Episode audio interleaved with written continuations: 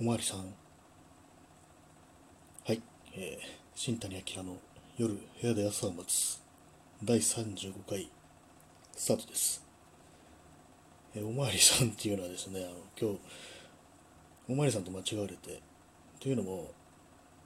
その辺の歩いてる子供に急におまわりさんっていうふうに声をかけられて、私全然別に全然おまわりさんではないんですけれども、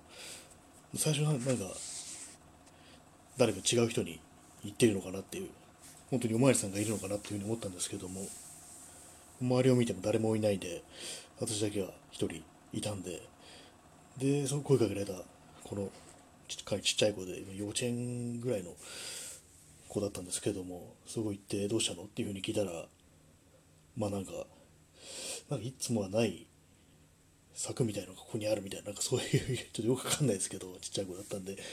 そういうふうに言われて、まあ当然よくわからないので、じゃあお父さんかお母さんかに聞いてごらんみたいなこと言ってごまかして、そのまま、ね、そこの場を離れたんですけども、一体何だったのかなっていう感じでしたね。全然おまわりさんの格好はしてないんですけどもね、こんな普通の服を着てるおまわりさんはいないと思うっていう、そういう感じでございましたね。今日はあれですね、昼間はもう豪雨っていうか、たびたび雨が雨が降ったり止んだりっていう感じで、どうにも、ね、外に出るタイミングがつかめず、夕方になってから、ちょっと、ね、楽器屋とか行ったり、本屋とか行ったりっていうのをやってましたね。まあ、楽器屋では、やっぱりその、録音するのに何か使えるものがないかみたいな感じで、いろいろ見てたんですけども、まあ、楽器屋っていうのは基本的に楽器屋売ってるところなんで、そういうものはあまり置いてなく、まあ、ざっと楽器を楽器の方を見て、ああ、これはこんな感じで、このぐらいの値段がするんだみたいなことを思いながら、ね、街を歩いてましたね。本屋に行って、本を2冊買いましたね。前に話したヘッセの文庫2冊買って、これはまあどっちも読んだことがあるんですけども、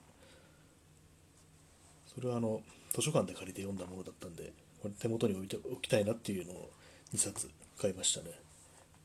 前に話したの、クヌルプっていうのと、青春は麗しの2冊、文庫本、新潮文庫で、高橋健二役のものですね。私が親しんでるヘッセの役っていうのはもっともっと古い時代のものなんでこのその同時にあの「知と愛」っていう、まあ、前回前回じゃないやだいぶ前ですけど話した私の一番好きなヘッセの作品もの文庫もあったんでちょっとそれも高橋健二役のものを読んだんですけども私としては、いやちょっと読んだ限りは古い本物の方がなんとなくしっくりくるというかそういう感じでしたね、まあ、本屋に行って楽器屋に行って街を歩いてっていう感じだったんですけども、まあ、運よくあれですね雨が降ってこないゲリラ豪雨とか、まあ、夕立みたいなものも全然なくてで帰ってきた瞬間に瞬間ってこともないですね。帰ってきてからもう5分ぐらいで結構な豪雨が来て運が良かったなっていうそんな一日でしたね。でもやっぱりまだうんそんなに暑くはないっていうか先週先々週とかに比べたら少しは涼しいなと思ったんですけども最初は。やっぱ歩い 歩いてると滝みたいに汗が出てきますねやっぱり。うんドライ T シャツの上に普通の T シャツを着るっていうことをやってるんですけどもでも全然間に合わないというか乾かないですね。乾く暇がないですね。今日のライフマックスっていう、まあ、T シャツを出してるところのドライ T シャツを着てたんですけどもやっぱりねそう安い安いんですよね。でも500円しないぐらいの値段で。グリマーのやつもドライ T シャツを持ってるんですけどもそれも500円しないぐらいのもので。それはですね、やっぱりまあ安い分、やっぱり乾きは遅いというか、まあ、普通の麺よりは全然マシなんでしょうけど、私が持ってるのはあのモンベルのドライチ T シャツなんかウィックロンとかなんかそんなような名前がついてましたけどそれはそれがやの方がやっぱりいいですねすぐ乾くというか。明らかに乾きが違うっていう感じで、まあ、値段がまあ3倍ぐらい多分1500円か、うん、2000円ぐらいか、まあ、そんな感じなんですけどもやっぱり山用登山用品登山用の服を出してるメーカーということで性能はまあいいんだなっていうそういうふうに実感できますね。あとはどこに行ったかな。本屋に行って楽器屋に行ってでまあ量販店とかそういうところですね、まあ、いつものコースっていうか。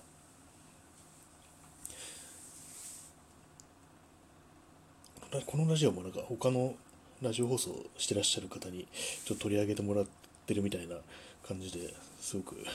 なんかおおめいただいてすごく恐縮ですね。えっ、とですねどなたかどなたかって言ったら失礼だな。私の、ね、フォローしてる方のラジオ番組ですごくいいのがあるんでちょっとここでも紹介させていただきたいんですけども。えっとですね、DJ エルコさんという方のラジオでですね、タイトルがダイヤルクラブレディオっていう、ね、放送があるんですけども、すごくいいんですよ。すごくね、声、声の感じがね、私はすごく落ち着くというか、聞き取りやすい感じで好きなんですよね。とてもなんか落ち着くいい声をされてると思います。やっぱりね、他の人たち、皆さん、とてもいいっていうか、聞き取りやすいですね。思うんですけれども、割と皆皆さん、なんか謙遜してるように思えるんですけれども、すごくいいいいと思いますね、自分は。ね、そんな感じでちょっと他局の、ね、放送も紹介させさせていただきましたけれども、今日はね、そのダイヤルクラブレディオではね、なんか秋香りすまきの映画の話とかされてて、私も結構、その秋香りすまきは何本か見たんで、まあ、今は難民についての映画を撮ってるんだっていうそういう感じで最近のやつはちょっと知らなかったんで、ね、ちょっと気になりましたね、まあ、今日一日はそういう感じでしたねうんなんというか外をただひたすらふらふら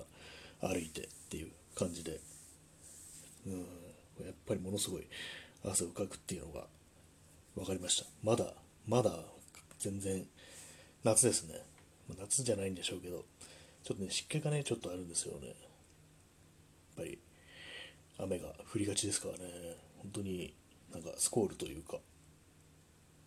スコールというかね亜熱帯みたいなそういう感じになってきましたね。っていうふうにまあしょっちゅう言ってるんですけれども。うん。カメカメラ屋さんに行ってカメラを触ったりとかするんですけども。ああいうものをねいろんな人が触るってことで割となんか、ね、念入りにこうお店入るとき出るときに消毒したりしますね。確かに。あれは本当にいろんな人が触ってるなっていう感じなんですけど。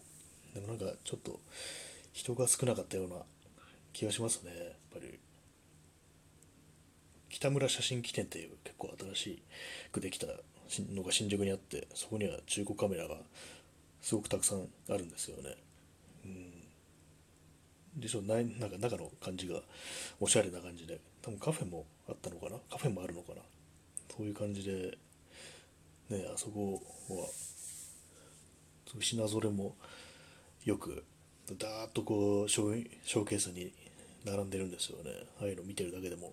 まあ、見てるだけって言われちゃうとお店の人も困るかと思いますけど、ね、じーっとこうそ自分の買えないような高いカメラを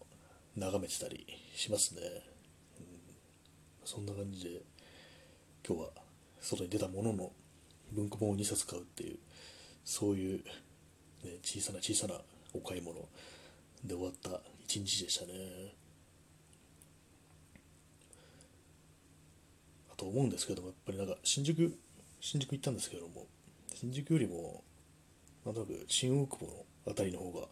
とても賑わっているというか今あっちの方がねすごく人がたなんかにぎわいですね。単なる人数というよりは。にぎわい人がなんか楽しみに来てるっていうようなそういう感じがしてあんまりこう新大久保もじっくり見ることがないんですけども私あの伊勢ラム浴場でスパイスを買うのがメインでそこへそこを行くとまああとは中古楽器屋ぐらいで、まあ、そんなにじっくり見て回ったりはしてないんですけども、ね、時間かけてこういろいろ見てみたらかなり面白いのかもしれないですね。なんかあの辺は日本人だけではなく外国人がすごくいっぱいいるってことで、まあ、自分としてはなんかそっちの方がなんというか落ち着くというかうん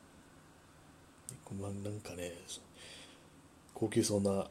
おしゃれな街で日本人ばっかりっていうなんかあんまり落ち着かない感じがありますね。まあそんなことを言われても街の方も困るだろうっていう感じなんですけれども。うん。本日はそのような感じに過ごしておりました。皆さんの日曜日はいかがでしたか？何かあったら教えてください。そんな感じで今日は日曜日放送を